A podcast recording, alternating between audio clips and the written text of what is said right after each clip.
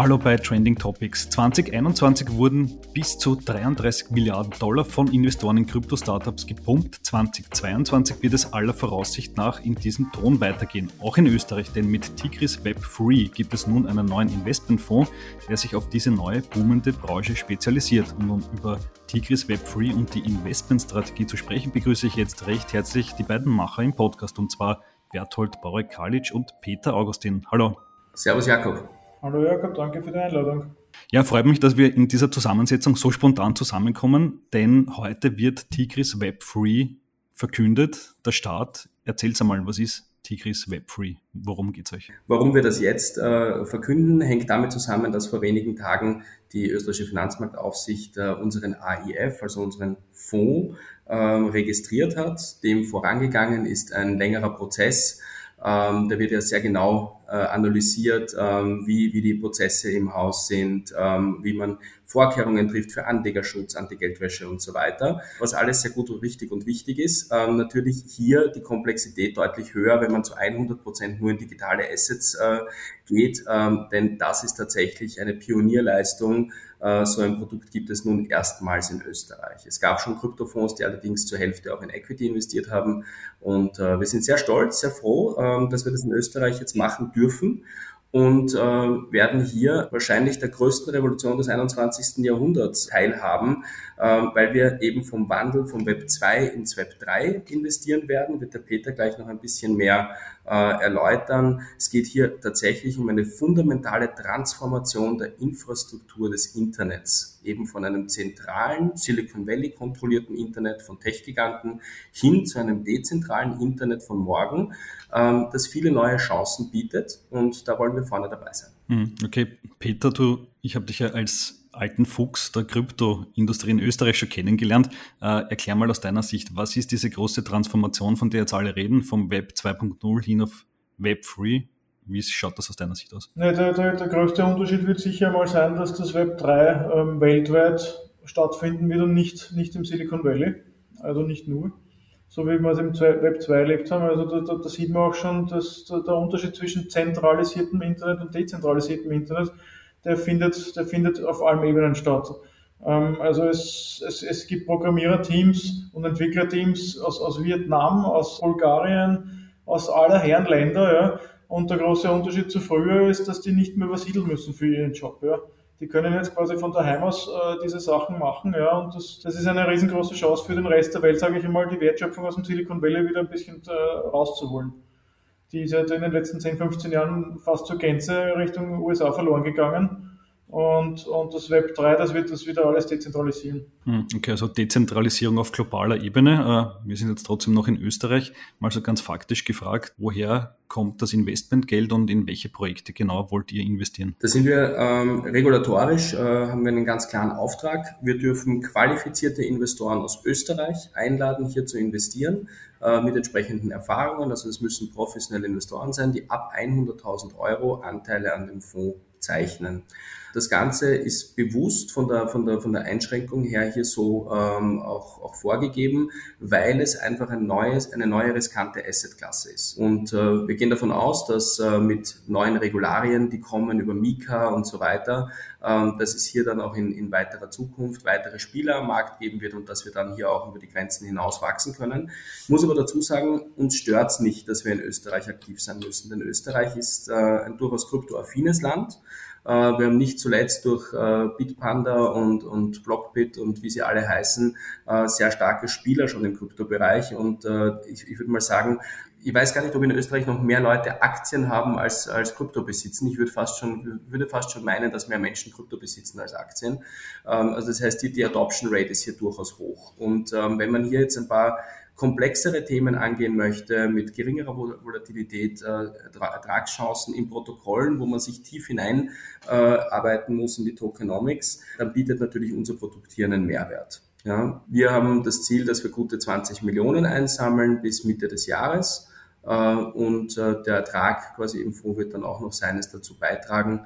Äh, wir sehen ja gerade, dass die Werte quer durch die Bank sich ganz gut entwickeln und äh, wenn man dann noch Yield Farming, äh, Delta Neutral Strategien und so etwas dazu nimmt, ähm, dann kann man da sogar noch ein bisschen mehr rausholen, als einfach nur Long Only in Coins zu investieren und diese am Wallet sitzen zu erlassen. Hm, ihr habt es vorher schon durchklingen lassen, ihr wollt ganz gezielt in digitale Assets investieren. Das bedeutet, ihr seid kein klassischer Startup-Investor, der sich Anteile an einer Jungfirma schnappt, sondern ihr kauft euch tatsächlich Coins und Tokens. Ist das richtig? Genau, wir sind sogar so, dass wir, wir kaufen ausschließlich Token ja, und arbeiten in diesen Protokollen. Äh, wir werden keine Anteile erwerben, keine Security Token und äh, werden tatsächlich die, die jene Protokolle, die das Web 3 gestalten, äh, unterstützen. Ähm, wir wollen keine VC-Chains produzieren, wir wollen keinen Superfund äh, machen, der, der riesengroß ist und der im Prinzip den größten Teil der, äh, der Tokens in der ersten Seed-Runde wegschnappt. Wir glauben deshalb auch sehr, sehr stark an das Cosmos-Ökosystem, ähm, wo interessanterweise, wenn man da ein bisschen tiefer hineinschaut, durchaus ein österreichischer Footprint in den, bei den Entwicklern drinnen zu sein scheint,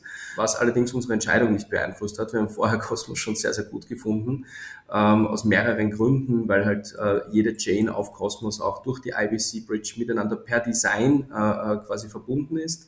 Und äh, wir einfach sehen, dass dieser Layer äh, sehr schnell wächst und eine, eine starke äh, Akzeptanz hat, vor allem bei Protokollen, die tatsächlich in ihrer Anwendung Sinn machen, wie eben zum Beispiel dem dezentralen Hosten von Webseiten aber auch viele andere DeFi-Lösungen aller Terra zum Beispiel bauen auf Cosmos auf. Mhm, okay, wenn ich es jetzt richtig verstehe, ähm, seid ihr jetzt scharf auf Atom und äh, Terra Luna Token oder sind es dann am Ende doch neue Token, die auf den Markt kommen, die unter anderem auch von Startups äh, gemacht werden? Das sind, das sind, also die, die von dir genannten, das sind nur, die, die wird es auch geben, ja, aber wir werden jetzt nicht nur in diese Token investieren. Ähm, also wie gesagt, es ist, es ist das Ökosystem zu betrachten, ja und da gehören die von dir genannten Token garantiert dazu, ja. Aber es, es wird aus, aus, aus diesen Ökosystemen heraus entsteht einiges mehr, ja, und in diese Token werden wir dann investieren. Mhm, okay. Also durchaus jüngere Projekte. Ähm, wir haben ja auch da so ein bisschen durch, durch unsere anderen Fonds, ähm, bei Venionair sind wir ja mit in Luxemburg äh, für den European Super Angels Club auch aktiv als Fondsmanager. Und da ist zum Beispiel ein Crypto Market Maker aus der Schweiz, wo wir investiert sind, die Floftech. Und äh, darüber gibt es auch immer wieder junge Protokolle, die halt einen Market Maker suchen, um ihre ersten Listings zu bekommen. Ähm, da wird sicher der ein oder andere Dealflow auch dieser, aus, die, aus dieser Ecke auch kommen. Und äh, würde man sagen, ähnlich vergleichbar gibt es noch andere Ökosystem-Netzwerkpartner, die wir als Scouts äh, draußen in der weiten Welt haben, die uns immer wieder junge Projekte zutragen. Ja, und natürlich ist unser Ziel, Alpha zu generieren, etwas zu tun, was jetzt nicht jeder alleine zu Hause mit seinem Bitpanda-Account auch kann oder mit Binance.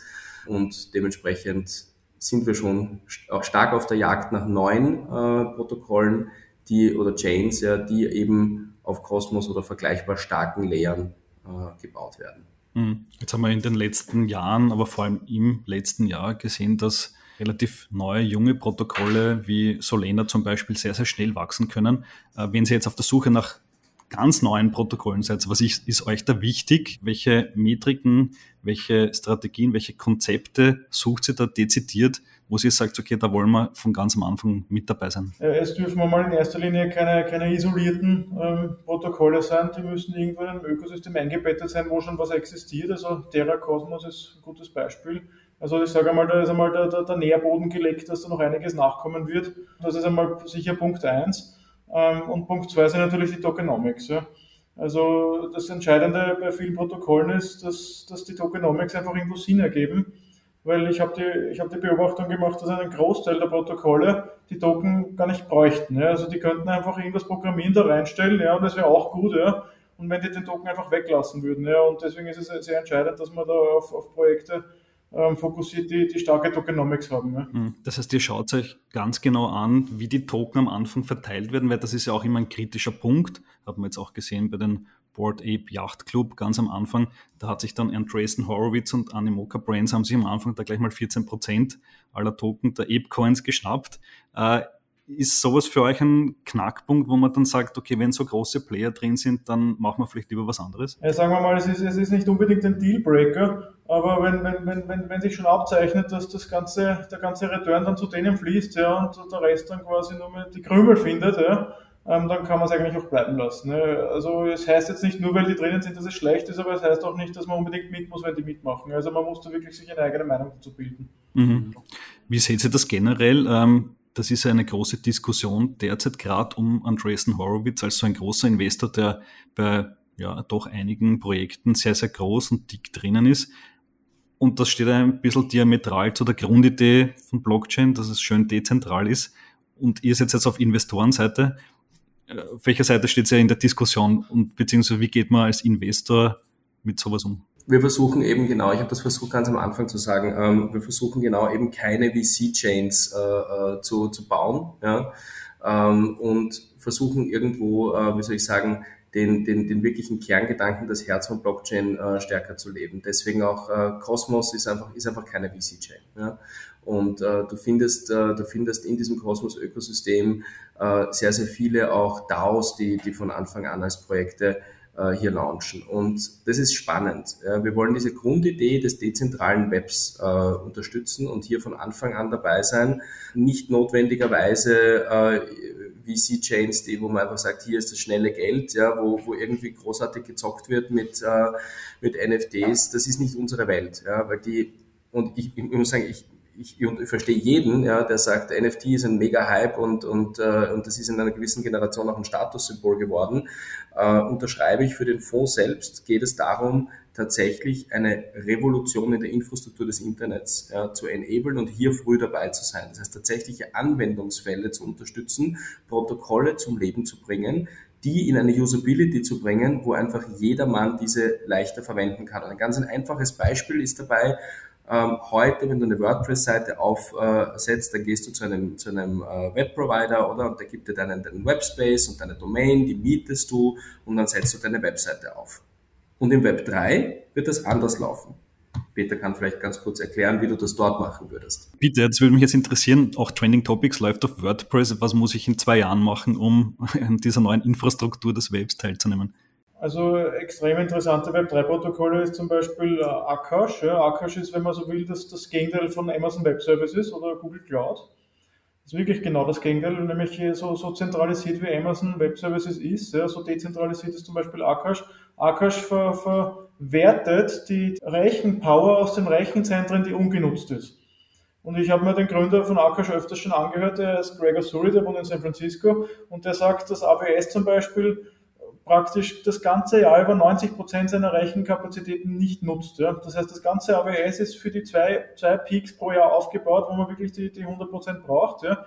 Die restliche Zeit, die 90 Prozent liegen brach rum. Ja. Und genau da kommt Akash ins Spiel und sagt einfach, sie nehmen diese Rechenkapazität ja, und verkaufen die. Und das, das ist dann, und das machen die aber jetzt nicht von Amazon weg, ja, sondern von anderen Rechenzentren, die das gleiche Problem haben. Die haben 90 Prozent der Rechenkapazität ungenutzt sitzen und verkaufen, wollen die aber verkaufen. Ja, und Akash kann das anbieten. Ja. Das ist mal die Cloud-Seite, also die Decentralized Cloud nennen die das. Und das zweite Protokoll, was ich extrem spannend finde, ist das Handshake. Das ist, wenn man so will, unter Anführungszeichen NFT-Domains ja, auf einer Blockchain. Ähm, dort, dort, wenn die, das ist eine Proof-of-Work-Blockchain. Dort kann man sich äh, diese Domains quasi, äh, wie soll man sagen, eine Auktion kann man dort starten. Ja. Man sagt jetzt, man will diese Domain meinen und sagt, man, man, man zahlt dem Miner jetzt zum Beispiel 10 Handshake-Token. Ja? Und das ist mal das Angebot, ja, und dann, dann wird eine Auktion gestartet, ja, wo dann quasi andere sagen können, ja, ich will für diese Domain jetzt auch äh, mitbieten, ja, und dann, dann wird, findet eine Preisfindung statt, ja, und irgendwann nach zwei Wochen oder so wird die Auktion beendet, ja, und die Domain ist erstens frisch gemeint worden, ja, und zweitens auch gleich verkauft worden, ja. Und genau auf dieser Blockchain kann man sie dann auch, auch wieder weiter handeln, sollte man sie nicht wollen oder nicht mehr brauchen, ja.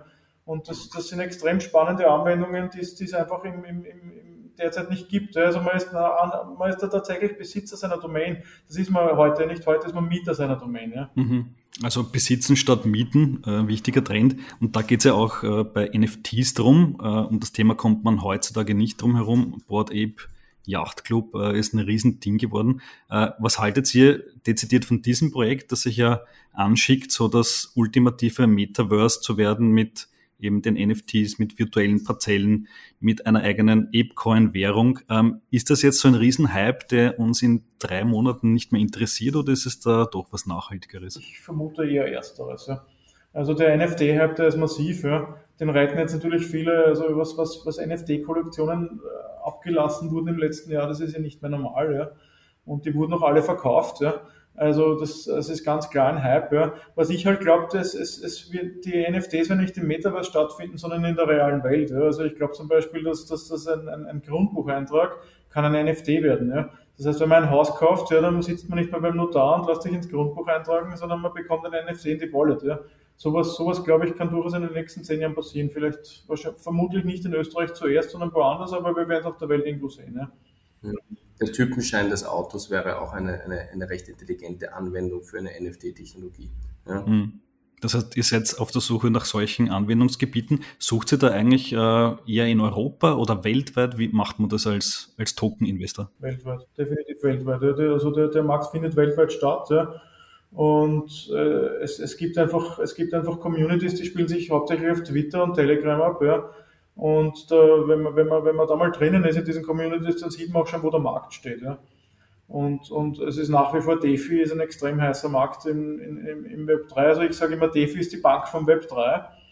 Und da, da werden wir noch einiges sehen. Also ich, ich habe zum Beispiel so die, die Prophezeiung, ja, dass, dass solche zentralen Exchanges wie Bitpanda oder Binance oder Coinbase, ja, die wird es in zehn Jahren einfach nicht mehr geben. Ja, die, werden von, die werden von DeFi aufgefressen werden. Mhm. Also dezentrale Exchanges äh, gibt es ja bereits, sind äh, eben noch nicht an die Marktkapitalisierung, ans Handelsvolumen der Zentralisierten herangekommen, aber du meinst, dass das auch ein großer Bereich ist. Absolut, ja. Wobei wir, wobei wir vorsichtig sein müssen. Ähm, äh, ich glaube, du hast das, äh, du hast das zuletzt gesagt, Microsoft ist in den 70ern gegründet und die haben es geschafft, den Sprung ins Web 1 zu schaffen, ins Web 2 und die werden es auch sicher wieder ins Web 3 schaffen. Siehe Spielekonzerne, die sie zusammengekauft haben und ich vermute mal, Augmented Reality Gaming äh, ist etwas, was bei denen durchaus kommen könnte. Fände ich cool. Vielleicht fange ich dann auch wieder an, Shooter zu spielen, wenn ich im Wohnzimmer die Monster aus der, aus der Wand hupfen habe. Ähm, also es, das gibt schon beim ein oder anderen Incumbent und ich kann mir auch vorstellen, dass die ein oder andere Centralized Exchange den Sprung in, das, äh, in die dezentrale Welt schafft. Ähm, spannend finde ich es auf der Bankenseite. Ähm, da haben wir gesehen, wie lange das gedauert hat, äh, bis sie verstanden haben, dass dieses Open Banking und Challenger Banks und so weiter ernst zu nehmen ist und dass sie sich damit beschäftigen. Jetzt sind diese Innovationszyklen allerdings immer schneller geworden und das sieht man in DeFi ganz extrem. Ja, da ist einfach, also die, ich sage jetzt mal, dieses langsame Voranschreiten, was für die Banken schon unglaublich schnell war, von, von Open Banking und, und, und äh, Challenger Banken, äh, quasi wahrscheinlich mit einem Faktor 10 an Geschwindigkeit schneller äh, passiert in DeFi. Und wenn du dir halt dann anschaust, also das wie Cash mit Car.io, äh, wo du im Prinzip ein User Interface aller George hast äh, und dahinter lauter DeFi-Anwendungen, ähm, dann siehst du, wovor Banken sich eigentlich fürchten sollten, äh, nämlich äh, von einem dezentralen Vertrauensanbieter, der Services anbietet, die sie auch anbieten, nur halt schneller rund um die Uhr und vielleicht sogar günstiger und besser. Und das ist durchaus interessant, ähm, was sich da, was sich da an Möglichkeiten ergibt. Und das ist nur ein Sektor, nur eine Branche. Äh, du kannst das gleiche auch übersetzen für, für ähm, Versicherungsprodukte, die es im, im Web 3 bereits gibt. Du hast das gleiche, wie gesagt, im, im Thema Hosting, du hast das Thema Gaming, das sehr stark kommt und viele, viele, viele andere Bereiche. Ähm, das, was ich immer sehr interessant finde, und das war auch der Grund, warum ich keine Sekunde gezögert habe, als der Peter gemeint hat, lass uns einen Fonds in dem Bereich machen, ist, der Peter hat 1996 schon erkannt, dass jeder Mensch Internet zu Hause haben möchte. Ja? Und hat damals auch nicht gewusst, was alles das Web 2 bringen wird, ob dann ein Facebook kommt oder ein Smartphone oder wie auch immer. Aber es war klar, vorausschauend, dass das Internet eine ganz neue Welt eröffnen wird. Und ähnlich sieht dieser gleiche Visionär, der Pionier des Web 1, heute das Web 3. Und da kann ich auch noch sagen, ich weiß, was ich gut kann und ich weiß, was er gut kann. Äh, und ich freue mich riesig, äh, an dem Projekt gemeinsam zu arbeiten und jeden Tag was Neues dazu zu lernen. Klingt sehr spannend. Ähm, lass uns noch ein bisschen reden über euer eigenes Business. Ähm, wie macht man das denn als Investor, der ausschließlich Tokens und Coins kauft? Gibt es irgendwo bei euch so einen Tresor mit einer Cold Wallet drin, wo die dann drin liegen? Oder wie, wie macht man das technisch? Ne? Also es ist ja was anderes, als im Firmenbuch zu stehen. Da gibt es ein ganzes, äh, ohne, das, ohne das aus Sicherheitsgründen jetzt komplett im Detail zu erklären, aber es gibt für alles das sehr strenge Policies. Ähm, wir haben für das Custodianship ähm, im Prinzip für jede Chain eine eigene Form der, der sicheren Verwahrung. Jede Transaktion wird äh, über, über ein, ein, ein, ein Protokoll sehr stark, also Protokoll im Sinne von was, was wird von wem getan, wann ja, und wie wird das aufgezeichnet und dokumentiert, äh, werden Transaktionen abgewickelt, der Vorlauf und die Dokumentation, welche Protokolle wir auswählen, wie viel wir dort investieren, wie stark das in der Allokation sein wird etc., äh, ist festgeschrieben. Es gibt äh, eine, eine Anlagerichtlinie, Richtlinie, die so das große Framework für den Fonds quasi nach außen ist, aber nach innen hier eben im Detail sehr, sehr viel. Und äh, gerade die Verwahrung der Assets äh, sicher zu machen, die Transaktionsprozesse sicher zu machen, ähm, wo einerseits natürlich auf der fachlichen, also rechtlich-wirtschaftlichen Seite äh, vieles wichtig ist, aber eben auch Compliance-Seite, Geldwäsche, Antiterrorismusfinanzierungsfragestellungen, die einfach gesetzlich vorgeschrieben sind und wichtig sind. Und dann aber auch technische Fragestellungen, ja, weil du kannst halt sehr schnell bei einer digitalen Transaktion kannst du durchaus auch in, äh, äh über, über eine Bridge stolpern und dann ist mit der Transaktion dein Geld weg. Ne? Also das ist, äh, wir wissen, wir wissen, es gibt hier auch technische ähm, Dinge, die man sehr, sehr gut im Auge haben muss und man darf da nicht wild wie ein Cowboy äh, äh, kreuz durch die Gegend schieben, ähm, schon gar nicht, wenn das im Rahmen eines registrierten Fonds passiert. Und äh, ja, wie gesagt, da gibt es einen ganzen Katalog an Dingen und äh, ist auch äh, guter Grund, warum wir, warum wir das Team jetzt massiv aufstocken, auch bei uns. Äh, wir suchen weitere Talente, die das Team äh, bei Venionair ergänzen und äh, werden hier gerade für den Web3-Fonds äh, eine gute Mischung aus äh, technikaffinen Betriebswirten, Juristen, reinen Technikern äh, hier haben, weil es einfach auch, auch Herausforderungen sind, die, die durchaus auch nicht einfacher werden. Ja, die Komplexität in diesen Protokollen steigt, die Smart Contracts äh, können immer mehr. Ähm, teilweise über, über Governance Votings entwickeln sich diese, diese, diese, diese Protokolle auch stark weiter. Das musst du auch im Blick behalten. Also das, das ist im Prinzip ist das ja, sind das ja quasi dynamische Rechtssysteme, ja, mit denen du da zu tun hast. Ja. Und äh, das ist schon interessant. Das ist eine New World in the Making, ja, und das wird hochspannend sein zu sehen sein, wie wieder, wieder die ganzen Stakeholder, die davon betroffen sind, darauf reagieren werden. Also auf der, auf der regulatorischen Seite wird es extrem spannend zu sehen sein, welche Fragen da auftauchen werden, weil viele, viele, viele Anforderungen, die da heute gestellt werden, kann man im Web 3 einfach in der Form nicht erfüllen, weil es, weil es, nicht, weil es in der Form nicht möglich ist. Ja. Und da, da, also da, da, wird, da wird sich einiges bewegen in den nächsten Jahren und da, es, es, es freut mich, hier wieder dabei sein zu dürfen. Hm. Wir haben gesprochen über Web3, NFTs, Crypto, Metaverse. Jetzt fehlt noch ein Schlagwort und zwar DAO, Decentralized Autonomous Organizations. Und ich frage das nicht grundlos, denn 20 22 haben wir gesehen, dass diese DAOs sehr, sehr oft eigentlich so Investmentgemeinschaften sind. Äh, und in eure Richtung will ich fragen, ist es irgendwie auch mal möglich oder denkbar, dass so ein Investmentfonds, wie ihr den jetzt da gerade baut, am Ende auch so ein DAO wird, wo nicht nur ihr zwei vielleicht entscheidet, in welche Tokens investiert werden, sondern es Abstimmung gibt von allen, die da investiert haben? Technisch ist das ganz leicht machbar. Theoretisch ist das denkbar, im europäischen regulatorischen Framework allerdings nicht. Ja, und ich habe da eine relativ klare Schwarz-Weiß-Sicht. Am Ende des Tages gibt es Menschen, die Transaktionsentscheidungen in letzter Letztverantwortung treffen. Ja, nur weil du das dezentral quasi ein gewisses Voting machst, heißt das nicht, dass die Execution auch dezentral passiert. Und selbst wenn das wäre, ist noch immer die Frage, gibt es irgendwo jemanden, der einen zentralen Einfluss übt? Was hier sehr interessant ist, wenn, wenn, wenn jemand das wirklich in der Tiefe interessiert, ist, es gibt das äh, DeFi Policy äh, äh, Toolkit. Ja, das ist ein, ein Papier von der, vom World Economic Forum ähm, das extrem gut gemacht ist, weil dort letztendlich dem Regulator auch ähm, aufgezeigt wird, auf einer, ich finde, auf einer sehr guten Flughöhe, also teilweise sehr tief, aber auf einer guten Flughöhe, ähm, was erlaubt, dass auch die Weiterentwicklung in DeFi passieren kann und, das, und dieses Papier nicht sofort seine Berechtigung verliert. Das Spannende, was du dort siehst, ist zum Beispiel die Fiat On- und Off-Ramp, ja, ist immer das, was reguliert bleiben kann, ganz einfach, weil du dort vom regulierten Bankensystem in DeFi gehst. Ja. Ähm, das heißt, dort auf jeden Fall anzuknüpfen, macht Sinn. Wir sehen das bei Mika, DRC8 etc., die werden alle sehr stark auf diesen Bereich auch draufgehen. Ja. Dann hast du weitere Dinge und das sind eben quasi diese Entscheidungen. Das, was ich, was ich sehr stark äh, fände, ist, äh, wenn wir in einem nächsten Schritt mit der Mika-Richtlinie auch den Fonds komplett tokenisieren können, das dann durchaus als Security Token, ja, ähm, vor allem dann, wenn durch Mika auch Security Token Exchanges entstehen. Ja? Und äh, ich meine, wir wissen, dass sehr große Börsen in Deutschland äh, diese Projekte seit Jahren immer wieder, äh, immer wieder ankündigen und sagen, sie kommen in den Bereich. Wir wissen, die Schweizer Börse hat gesagt, sie macht etwas im Bereich Security Token und so weiter. Die Wiener Börse wird das wahrscheinlich in 15 Jahren noch immer nicht machen. Ähm, wobei, da habe ich meine ganz eigene Meinung dazu. Ähm, da ist wenigstens im, im größeren Unternehmensverbund äh, gibt es ja Beteiligungen oder Partnerschaften mit ausländischen Börsen, die da ein bisschen kreativer sind. Ich glaube aber, dass, dass also wie gesagt, dieses, dieses Momentum Richtung, Richtung Security Token wird kommen. Ja?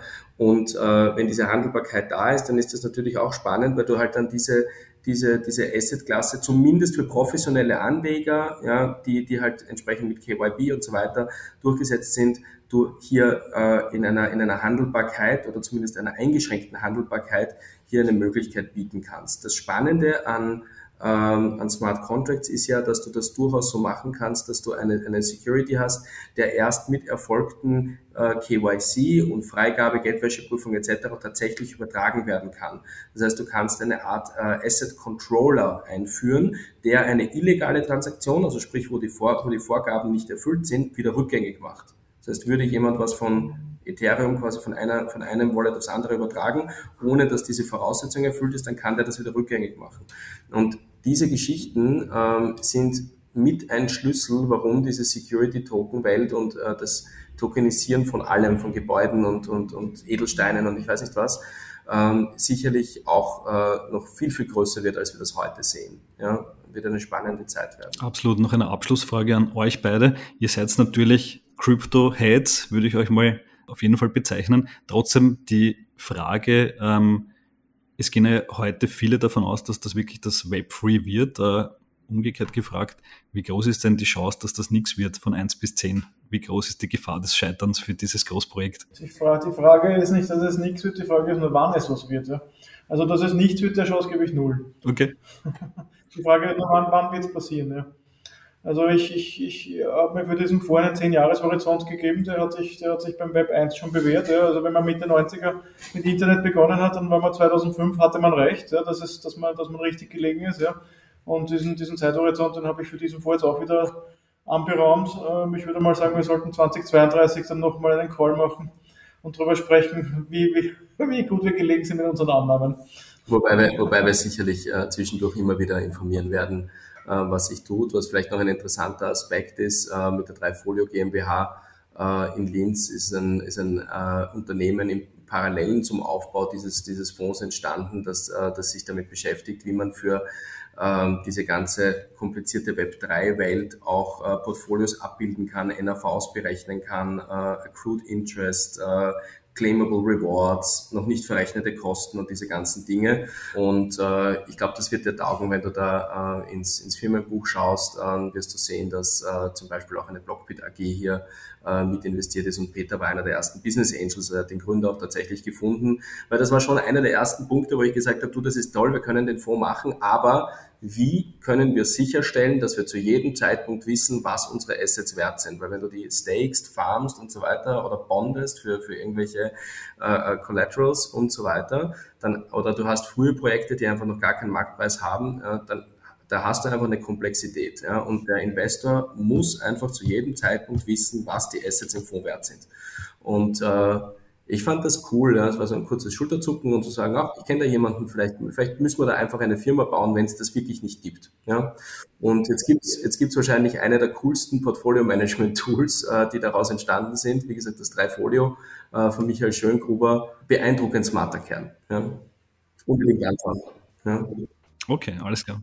Super, dann ich schwier gleich aus und du im Firmenbuch stöbern und euch beiden danke ich für das Interview. Super, danke dir, danke für die Einladung. Danke. Ciao, ciao. ciao